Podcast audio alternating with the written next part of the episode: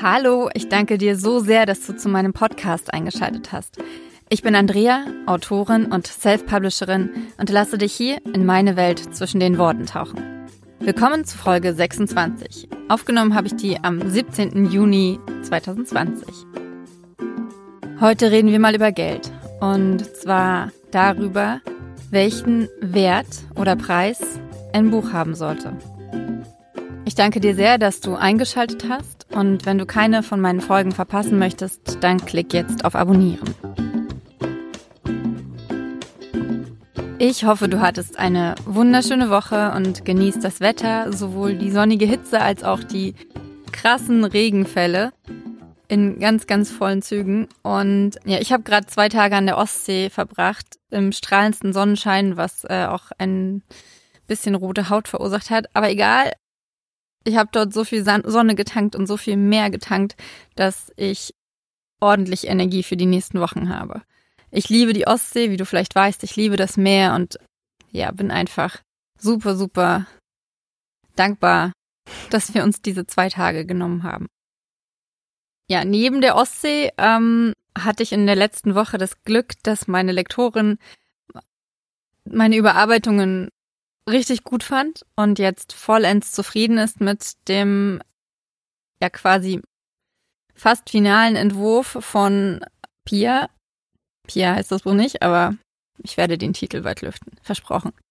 Und dann habe ich in der letzten Woche meinen Kurzroman Charlie und Oliver aufgenommen und das hat auch richtig gut geklappt. Ja, ähm, ein kurzer Rückblick auf die letzte Woche. Wie gesagt, äh, das zweite Lektorat ist durch. Ich hatte, meine Lektorin hat mir schon am Donnerstag geschrieben, dass ich wahrscheinlich nur eine Stunde brauchen würde, um die ganzen Änderungen einzufügen. Und ich habe tatsächlich dann wirklich nur zwei Stunden gebraucht. Ja, also Jona, meine Lektorin, war, hat an ganz vielen Stellen geschrieben, dass es dort jetzt glitzert und dass es schön ist. Und ich bin so, so froh, dass, dass ich ihre, ihre Anmerkungen so gut umsetzen konnte, weil ich halt selbst gemerkt habe dabei, dass es ein, ein, ein unfassbare, eine unfassbare Veränderung beim Buch einfach hervorgerufen hat, dass das Buch so gewachsen ist und sich so entwickelt hat. Und ich bin so, so happy, dass sie das auch so sieht. Ähm, ich bin total energetisiert seit Freitag, eigentlich schon seit Donnerstag. Ähm, und ja, einfach, äh, ich finde es total cool. Und deswegen konnte ich auch schon letzte Woche mit der zweiten oder dritten Testleserrunde anfangen. Das war eigentlich erst für morgen geplant, weil ich dachte, oh, ich muss bestimmt voll viel bearbeiten vom äh, zweiten Lektorat, aber nein, dem ist nicht so.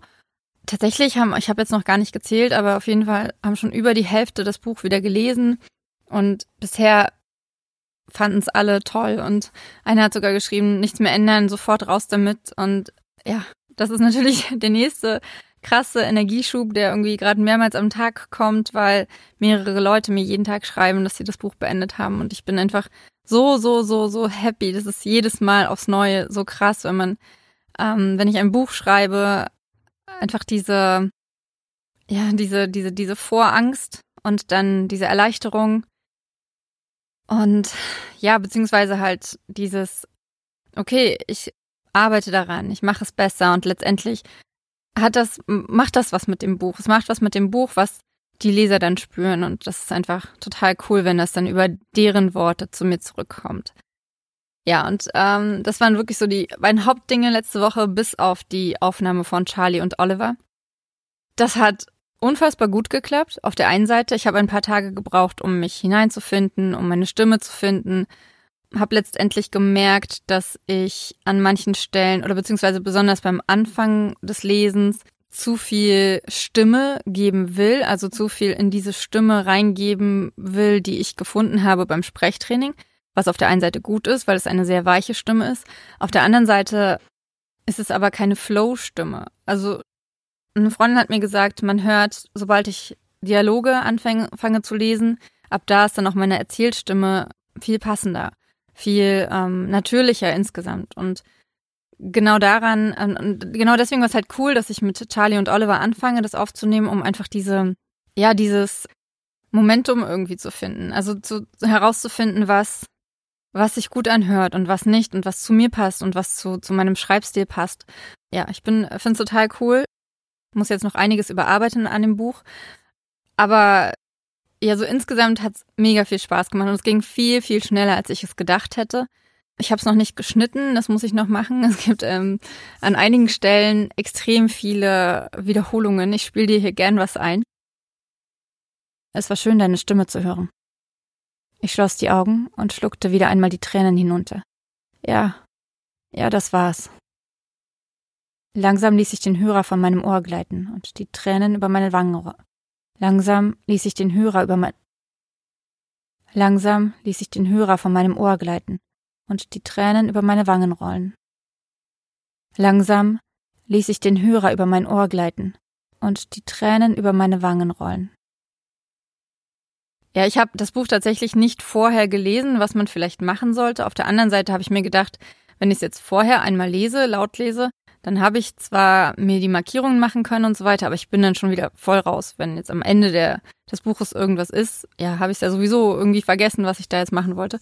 Und deswegen habe ich es einfach gelesen und hatte dann halt das Problem, oder das Problem hatte dann halt die, die Sache, dass ich viele Dinge mehrmals aufnehmen musste, weil einfach, ja, ich zum Beispiel gedacht habe, da spricht jemand anders oder ich den Satz falsch ausgesprochen habe, es gar nicht zur Stimmung gepasst hat. Aber das war okay für mich. Ich habe echt viel gelernt in der letzten Woche, was das Hörbuchsprechen angeht und freue mich jetzt schon mega, mega, mega, mega doll darauf. Ja, so viel zu meiner Woche.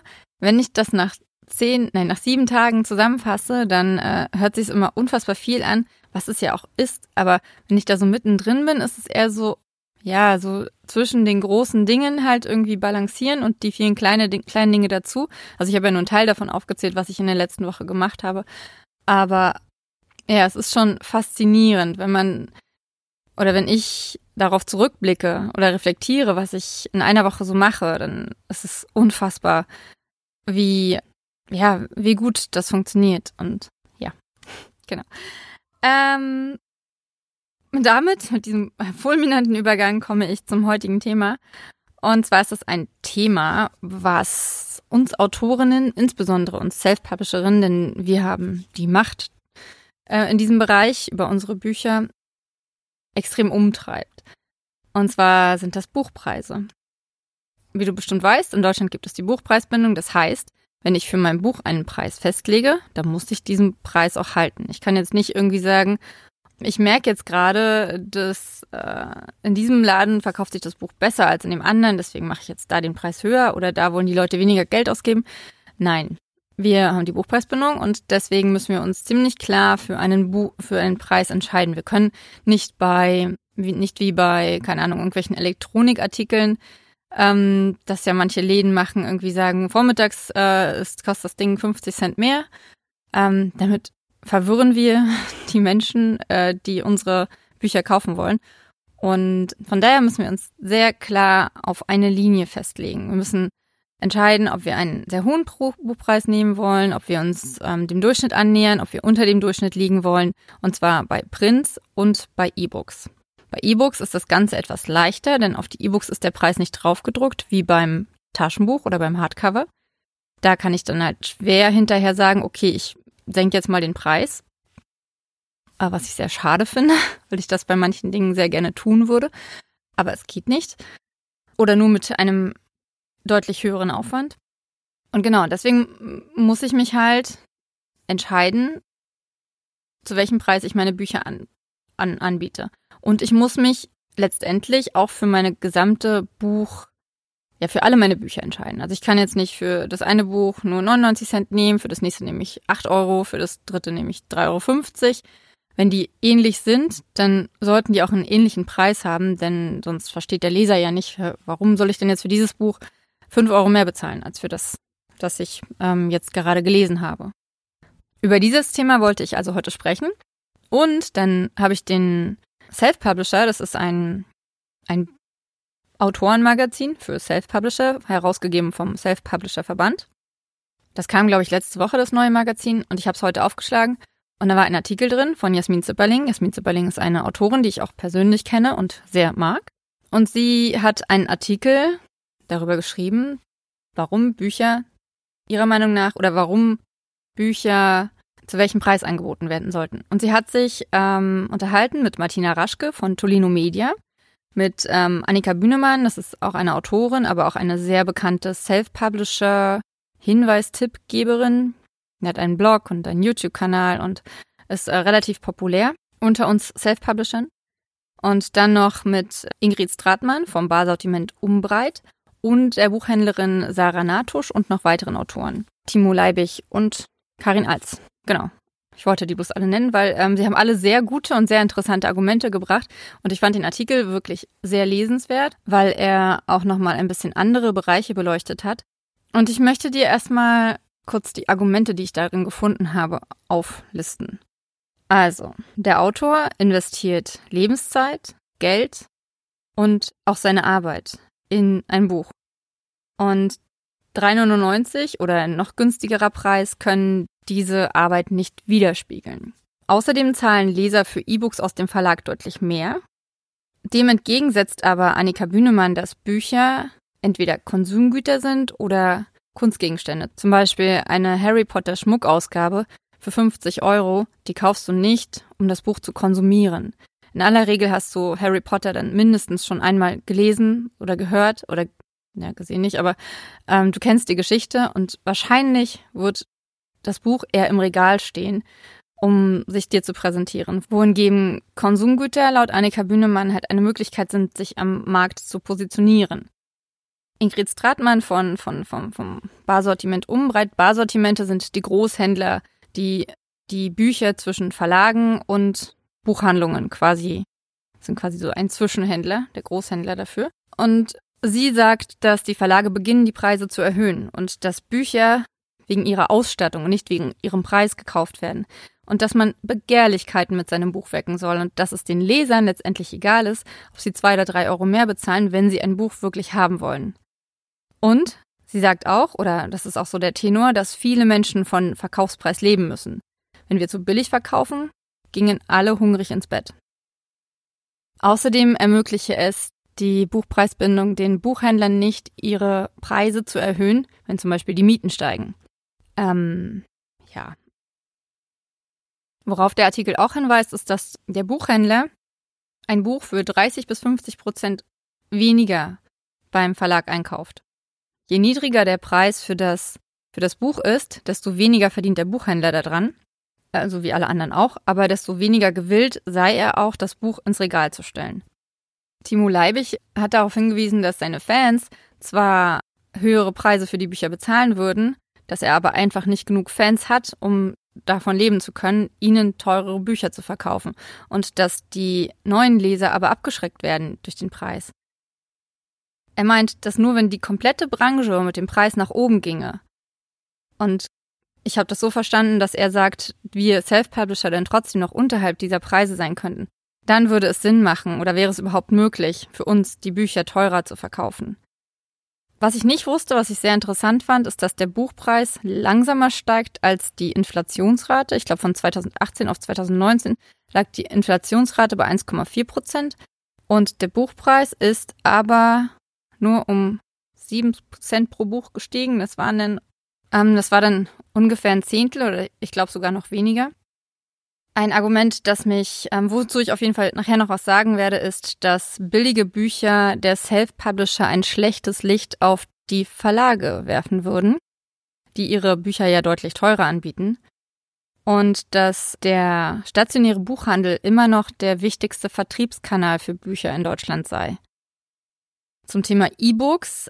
Ja, also erstmal mit, je höher man den Preis festsetzt, wenn man über eine bestimmte Schwelle ähm, kommt, dann kriegt man höhere Provisionen. Bei Amazon ähm, bekommt man unter 2,69 Euro 35 Prozent des Nettoverkaufspreises und überhalb 2,69 Euro 70 Prozent des Nettoverkaufspreises. Das heißt, wenn man sein Buch teurer verkauft, dann muss man weniger Bücher verkaufen, um den gleichen Gewinn letztendlich rauszuhaben. Laut Timo Leibig macht es auch keinen Unterschied, ob man sein Buch für 2,99 oder 3,99 äh, verkauft. Die Verkäufe wurden, hatten für ihn keinen Unterschied gemacht. Und ähm, teurere Bücher würden eher ausgeliehen werden bei Kindle Unlimited. Und bei Kindle Unlimited wird der Autor ja über die gelesenen Seiten bezahlt. Oh, dann waren noch die Argumente, dass äh, das Porto für Büchersendungen von 1 Euro auf 1,90 Euro gestiegen sei, dass ähm, man ja total das Gefühl hätte, seine Arbeit zu verschleudern, wenn man so wenig Geld dafür nimmt, dass man auch die kaufmännische Seite im Blick haben muss und dass die Leute ja auch für einen Kaffee fünf Euro ausgeben und dann für ein 600 Seiten Buch nur drei Euro. So weit, so weit. Die meisten dieser Argumente kenne ich. Ich habe schon unzählige, nicht Diskussionen, ich halte mich inzwischen eigentlich raus dabei, aber ich finde es dennoch wichtig, einfach mal was dazu zu sagen. Ich habe da auch ein bisschen eine andere Meinung zu. Egal. Ähm, überraschend fand ich auf jeden Fall die Infos, dass Buchhändler geringere, äh, günstigere Bücher eher nicht aufnehmen, weil sie daran weniger verdienen. Ähm, Sage ich später auch noch was zu, weil ich da einen ganz anderen Eindruck von hatte. Wie du sicher weißt, versuche ich meine Bücher so günstig wie möglich anzubieten. Das heißt, ich starte die E-Books mit 99 Cent und gehe dann manchmal Schritt für Schritt, manchmal in einem großen Schritt auf 4,99 Euro hoch. Meine Taschenbücher versuche ich für 11,99 Euro anzubieten, wobei ich jetzt bei dem neuen Buch nicht sicher bin, ob ich das machen kann, weil das Buch viel länger ist und dadurch die Druckkosten viel höher sind. Ich hatte einen kleinen Ausflug zu 13,99 Euro für Laufe, Lebe, Liebe gemacht, weil ich für dieses Buch extra zu meinem Vertriebler gefahren bin, um die Bücher zu signieren, 1000 Stück.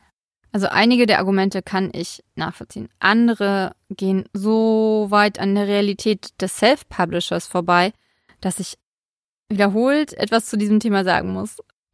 Zuallererst, ja, wir sollten alle mehr an unseren Büchern verdienen. Die Buchhändler, die Autoren und die, die die Bücher für uns in den Handel bringen. Jeder sollte mehr daran verdienen, denn es ist tatsächlich ein hartes Brot. Die Frage ist aber, wie wir das tun. Dadurch, dass wir an jedem einzelnen Buch mehr verdienen oder dadurch, dass wir mehr Leser finden und erreichen und davon überzeugen können, unsere Bücher zu lesen und zu kaufen. Und das ist auch genau das, was mich an dieser ganzen Diskussion so stört. Der Leser wird völlig außer Acht gelassen. Er ist nur derjenige, der das Geld in die Kassen spülen soll.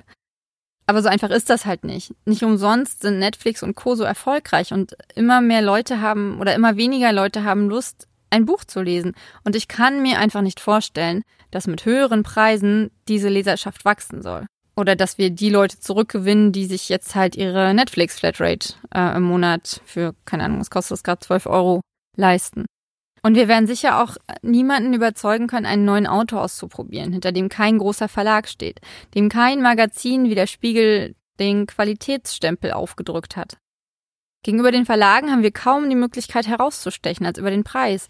Und um überhaupt erstmal Leser zu finden, die irgendwann mal, irgendwann mal, wenn sie uns kennen, wenn sie unsere Bücher gelesen haben, wenn sie uns lieben, dann äh, bereit sind, mehr Geld für unsere Bücher auszugeben, müssen wir sie erstmal erreichen.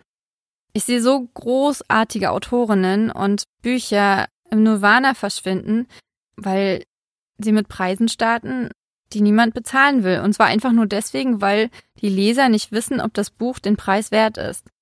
Denn äh, seien wir mal ehrlich, es gibt wirklich viele Bücher, mit denen wir uns selbst nicht anfreunden können, die einfach nicht zu uns passen, die teilweise auch wirklich schlecht sind, aus verschiedenen Gründen, wie zum Beispiel der Orthographie oder ähm, ja, unschlüssigen, äh, unzähligen Plotlöchern. Äh, das gibt es. Und für den Leser ist es immer wieder ein, ein Risiko, einen neuen Autoren auszuprobieren. Und das Risiko ist für ihn aber deutlich kleiner, wenn er weniger Geld dafür bezahlt. Das Argument, dass äh, Leser für Verlagsbücher deutlich mehr zahlen, finde ich total unschön. Ich mag Martina total, aber ich finde, das, das ist Äpfel mit Birnen vergleichen. Natürlich bezahlen die Leute für ein Verlagsbuch mehr. Das ist halt genau der Punkt. Es sind Verlagsbücher. Genau wie es Verlagsbuchhandlungen gibt, gibt es Leute, die glauben, Bücher aus Verlagen seien gut oder besser. Und beziehungsweise die einfach äh, das Gefühl haben, okay, da, da hat jemand einen Blick drauf gehabt. Der hat halt jemand gesehen, okay, das Buch ist es, ist, ist es wert. Das Buch wird Leser finden, weil es ist gut. Und das, das haben wir aber nicht als, als Self-Publisher. Wir haben niemanden, der für uns dasteht und sagt, ey, das ist ein gutes Buch. Das müssen wir selber machen. Und da uns keiner zuhört, weil uns keiner kennt, müssen wir das auf eine andere Art und Weise, müssen wir versuchen, den Leser auf eine andere Art und Weise rumzubekommen. Ich vermute, die meisten, obwohl ihr Anteil sicher sinkt, sind tatsächlich Verlagsbuchkäufer. Das ist aber halt totaler Mumpitz. Natürlich ist es totaler Mumpitz. Und trotzdem bezahlen die Leute mehr Geld für ein Buch, das die Prüfung von einem Verlagshaus durchlaufen hat. Und irgendwie ist das auch richtig, denn an diesen Büchern müssen ja auch mehr Leute Geld verdienen. Das ist vollkommen klar. Und das ist auch was, was, was irgendwie so selten erwähnt wird. Self-Publisher haben von jedem einzelnen Buch bei dem gleichen Verkaufspreis deutlich mehr. Vielleicht verdiene ich an einem 99-Cent-Buch nur 30 Cent, aber ein Verlagsautor würde an diesem Buch gerade einmal 5 Cent verdienen. Das ist ein Sechstel. Wenn es wirklich hier um die Autoren ginge oder um die Leser, dann ja. In dem Artikel geht es viel um Printbücher. Der Buchhandel bekommt ein ordentliches Gehör, was äh, wirklich spannend ist und auch gut ist. Aber vor allem wird aufgezeigt, dass die Zeit für Self-Publisher in der Buchhandlung irgendwie noch nicht da ist. Das, zumindest ist das mein Eindruck. Weil wenn es wirklich so ist, dass Bücher so teuer, teuer nur verkauft werden können, dann macht das für uns keinen Sinn. Das wird mir einfach gerade bewusst. Wir können die hohen Preise, die die Buchhändler sich wünschen, nicht realisieren. Denn dann, und das tut mir in der Seele weh, das sagen zu müssen, verlieren wir unsere Online-Kunden. Das mag total hart klingen und das ist auch für mich, weil ich Buchhandlungen liebe. Ich bestelle ja auch meine Bücher in meine Buchhandlung. Aber die Online-Shops stellen unsere Bücher in ihre Regale. Sie geben uns eine Chance. Sie sagen nicht irgendwie, äh, ja, nee, Verlag, nee, wir wollen hier unsere, äh, unsere Sortimente nicht vollballern und keine Ahnung. Natürlich haben sie Platz in den Regalen. Natürlich ist das nicht mit Kosten für sie verbunden, unsere Bücher dort, dort zu präsentieren. Aber wenn ich dir jetzt erzählen würde, bei wie vielen Buchhändlern ich schon abgeblitzt bin, die sich noch nicht mal mein Buch angeguckt haben, die äh, teilweise nur gehört haben, ah, bei Amazon äh, kommt es richtig gut an, die mich sofort rausgeschickt haben und gesagt haben, nee, ist nicht, dann würdest du vielleicht auch verstehen, dass, äh, dass, dass ich dem Onlinehandel sehr dankbar dafür bin, dass ich meine Bücher dort äh, präsentieren kann. Seit anderthalb Jahren versuche ich in die Buchhandlungen zu kommen, sogar mit einem Verlagsvertreter. Und ich kann an zwei Händen abzählen, wo es wirklich geklappt hat, wo die Leute sich mein Buch wirklich ins Regal stellen und es ihren Kunden teilweise auf, ähm, auf Wänden oder auf Tischen präsentieren. Und das ist fast immer Thalia. Und das Interessante ist, die Leute, die mein Buch aufgenommen haben, haben zu mir gesagt, 11,99 ist ein guter Preis, besser wäre 9,99. Aber ja, ich glaube, dass ähm, die Buchhandlungen, die Self-Publisher oder die halt mit den günstigeren Preisen gehen, auch vielleicht einfach eher eine andere Mentalität haben, als in diesem Artikel vermittelt wurde. Und vielleicht deswegen auch eher meine Bücher aufnehmen. Keine Ahnung. Was ich nicht verstehe, ist, dass die günstigen Preise äh, der Self-Publisher ein schlechtes Licht auf die Verlage werfen. Am Ende des Artikels steht ja auch, man soll die kaufmännische Seite nicht außer Betracht lassen. Also den Kapitalismus, ähm, keine Ahnung was. Auf jeden Fall wird ziemlich viel über Kapitalismus gesprochen in diesem Zusammenhang, nicht nur in dem Artikel, sondern insgesamt. Ich meine, letztendlich, wenn der Autor Geld verdienen möchte, ist es nun mal Kapitalismus. Ich meine, über Preise zu reden und ähm, über Gewinne, das ist Kapitalismus. Aber warum sind es jetzt die Self-Publisher, die in aller Regel reihenweise von Verlagen abgelehnt werden? Warum sind die Self-Publisher dafür verantwortlich, dass die Verlage in einem guten Licht dastehen? Das verstehe ich nicht es ist mal wieder Äpfel mit Birnen zu vergleichen. Ich bin nicht dafür verantwortlich, dass der Verlag seine Preise rechtfertigen kann. Denn ich habe einen ganz anderen Background. Ich muss viel weniger Leute mit, mit dem Gewinn aus, meinem, aus meinen Büchern versorgen oder bezahlen, als ein Verlag das muss. Und warum soll ich diesen Vorteil nicht ausspielen, nur damit der Verlag in einem besseren Licht dasteht, der, der ganz andere Möglichkeiten hat, die Sichtbarkeit seiner Bücher zu erhöhen und überhaupt die Bücher sichtbar zu machen, die auf die Spiegel-Bestsellerlisten zu bekommen und auf die Tische in den Buchhandlungen. Das erschließt sich mir nicht. Natürlich bin ich absolut dafür, dass du 20 Euro für meine Bücher bezahlst. E-Books und Taschenbücher und äh, Hardcover. Alle 20 Euro oder mehr. Damit ich nicht so viel Arbeit damit habe, gute Bücher zu schreiben, die du von alleine kaufst. ähm, also die viele Leser kaufen, die viele Leser ansprechen und anziehen. Und damit ich mir trotzdem meinen 5-Euro-Kaffee kaufen kann und kein schlechtes Gewissen haben muss, wenn Verlage kleine Autoren unterbezahlen und ihnen teilweise nur eine Rechtschreibkorrektur mit dem Duden-Korrektor, ja, tatsächlich, äh, gönnen oder sie mit Print on Demand abspeisen. Das bedeutet, ähm, dass sie keine Auflage für diese Autoren drucken lassen. Was ja einer der großen Vorteile ist, wenn man in einem Verlag veröffentlicht. weil die Qualität einfach mal viel besser ist von diesen Büchern. Und es trotzdem nicht schaffen, die ihre Autoren in die Buchhandlungen zu bringen. Also, Ironie off, natürlich will ich nicht, dass du 20 Euro für mein Buch bezahlst. Ich möchte, dass du deutlich weniger für mein Buch bezahlst und äh, Spaß dabei hast, es zu lesen, es empfiehlst und es auch Leuten empfiehlst, von denen du weißt, okay, der hat gerade seinen Job verloren, aber er liest halt gerne oder sie. Ähm, aber sie kann sich das Buch leisten, weil es kostet halt nur ein Euro oder nur fünf Euro. Und äh, ja. Okay, also du siehst schon, dieser Artikel hat mich aus dem Häuschen gelockt. Auch wenn ich sowieso was zu dem Thema sagen wollte, ich glaube, diese Argumente haben mich nochmal so ein bisschen, ja, es war ein bisschen, also klar, es kamen auch Gegenstimmen dazu. Und ich fand den Artikel insgesamt wirklich sehr interessant und informativ. Ich denke, es ist einfach so ein Meinungsding und ich sehe es einfach insgesamt anders. Und jetzt will ich dir kurz erzählen, warum ich das anders sehe, beziehungsweise warum mich diese Argumente nicht überzeugen können. Du hast es wahrscheinlich schon rausgehört, aber ich will noch ein, zwei Sachen dazu sagen.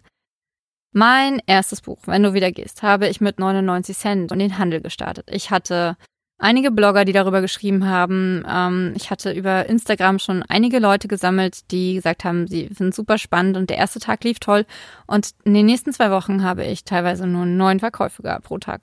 Jetzt kannst du natürlich sagen, ah, hat so billig verkauft. Aber nein, das stimmt nicht. Denn sobald ich Sichtbarkeit bekommen hatte durch eine Werbeaktion, ist das Buch nach oben geschossen und ich habe innerhalb von wenigen Wochen die 1000 Bücher verkauft, die ich mir als Jahresziel gesetzt hatte. Ich habe über die kommenden Monate sechsstellige Leserzahlen mit diesen 99 Cent und den Kindle Unlimited Ausleihen erreicht. Und mein vorrangiges Ziel bestand von Anfang an darin, Leser zu finden. Es ging mir nicht darum, mit diesem Buch Geld zu verdienen, außer so viel, damit ich für das nächste Buch ein Lektorat bezahlen konnte. Das war mein kompletter Plan. Ich wollte so viele Leser wie möglich finden, die aber bereit sind, etwas für ein Buch zu bezahlen, denn es gibt einen Riesenunterschied zwischen ich bezahle 99 Cent und ich bezahle nichts, finde ich zumindest. Ich wollte diese Leser finden, um ihnen zu zeigen, wie ich schreibe, was ich schreibe und sie einfach davon zu überzeugen, dass ich das gut mache, beziehungsweise ich wollte die Leser finden, die zu mir passen deren Geschmack zu meinem Buch passt, zu meinen Büchern passt, zu meinem Schreibstil passt. Die dann mein nächstes Buch und mein nächstes Buch und alle weiteren Bücher lesen wollen, einfach weil sie meine Bücher mögen. Das war mein Ziel. Und für mich stand das vom Anfang an im Mittelpunkt. Das ist jetzt kein schleimiges Samariter, ähm, ich will alle meine Leser umarmen Gehabe. Nein, das ist die Wahrheit. Und natürlich wollte ich Geld verdienen. Selbstverständlich wollte ich vom Schreiben leben. Aber ich wollte langfristig denken und ich wollte Leser finden, die mir treu bleiben. Und die, und ich wollte nicht, dass, dass Leute, die irgendwie fünf Euro für mein Buch ausgegeben haben und es dann nicht mögen, äh, äh, sauer werden oder keine Ahnung. Weiß ich nicht. Egal, das Allerwichtigste ist und bleibt, ich fühle mich wohl mit den 99 Cent.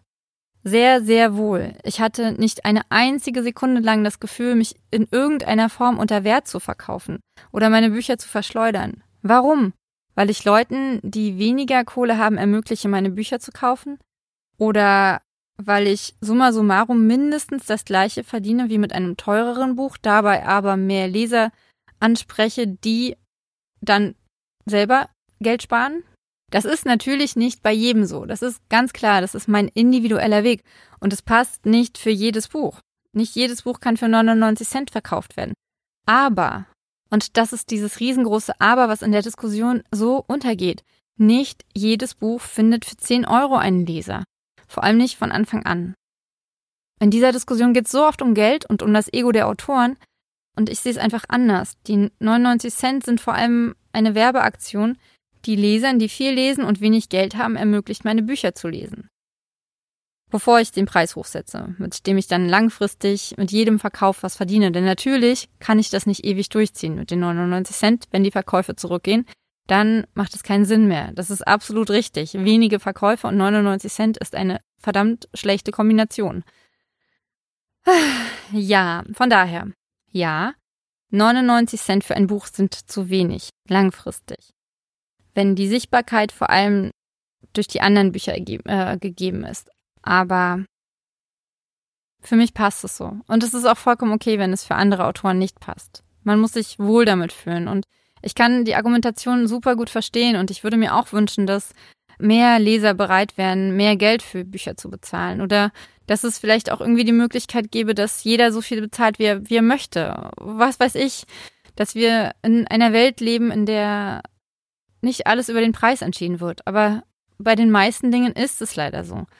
Okay, ich breche das jetzt ab. Es ist ein Thema, was, wo ich wirklich lange überlegt habe, ob ich das in diesem Podcast ausbreiten möchte, denn hm, man stellt sich irgendwie auf eine Seite. Also ich habe das Gefühl, ich würde mich auf eine Seite stellen, obwohl ich auf gar keiner Seite stehe. Denn ich mache einfach mein Ding, ich gehe meinen Weg und finde es vollkommen okay, wenn jemand anders das anders sieht und anders macht. Von daher, ich hoffe, das kam auch so rüber und ich ähm, würde mich aber wahnsinnig darüber freuen, deine Meinung dazu zu hören. Denn gerade für Autoren ist es so wichtig zu wissen, warum Leser ein Buch kaufen. Und ich weiß von einigen Lesern, dass die mein Buch wirklich nur deswegen gekauft haben, weil es 99 Cent gekostet hat und sie sich keine teureren Bücher leisten können. Und äh, mich interessiert total, wie du das siehst. Also bitte, bitte schreib mir und ja, verkünde mir deine Meinung zu diesem Thema. Ähm, okay, ich lese gerade ein kostenloses Buch, yay, aber ich werde es kaufen, sobald es draußen ist, denn äh, ich, äh, es ist ein Vorablesebuch von der lieben Astrid Töpfne. Dort, wo die Feuer brennen. Es wird auch im Juli rauskommen und ich habe gerade die ersten, weiß nicht, fünf Prozent gelesen und finde es super. Ich liebe ihre Bücher. Ich habe die anderen beiden auch gelesen. Ja, freue mich total auf die Geschichte. Es ist so eine, ist eine sehr coole Geschichte, glaube ich. Und das Spannende ist, wir haben immer einige Parallelen in unseren Büchern. In dem Fall ist es zum Beispiel eine Eventagentur, bei der die Protagonistin arbeitet und in gewisser Weise auch sehr überarbeitet ist, aber auf unterschiedliche Weise wiederum. Mm, es ist auf jeden Fall sehr spannend. Mm, heute bin ich dankbar für meine Preise, mein Marketing und alles rund um meine Bücher, dass ich das selbst gestalten kann. Und natürlich für die Ostsee und dass sie nur drei Stunden von Berlin entfernt ist. Ähm, mein heutiges Zitat stammt von Oscar Wilde und es lautet, ein Zyniker ist ein Mensch, der von jedem Ding den Preis und von keinem den Wert kennt. Ähm, ich lasse das so stehen und wünsche dir einen wunderschönen Tag, Abend, Morgen, ähm, wann auch immer du das hörst. Danke, dass du bis hierhin gehört hast und meinen äh, was auch immer ich da zusammengequatscht habe, gefolgt bist. Ich freue mich wahnsinnig. Und wenn du einen Moment Zeit hast, würde ich mich noch mehr freuen, wenn du einen Daumen hoch mir gibst bei YouTube oder bei iTunes oder einfach jemand anderem erzählst, von meinem Podcast erzählst, von dem du glaubst, dass es ihm oder ihr gefallen könnte. Vielen, vielen, vielen Dank fürs Zuhören. Ich wünsche dir eine wunderschöne Woche. Mach's gut.